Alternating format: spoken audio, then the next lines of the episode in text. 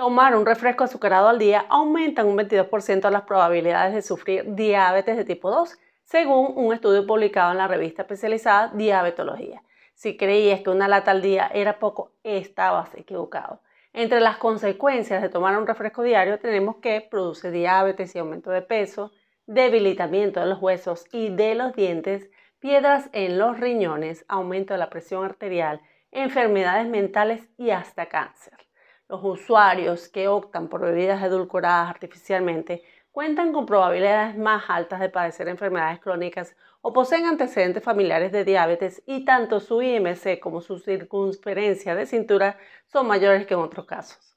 Por favor, deja de consumir refresco diariamente.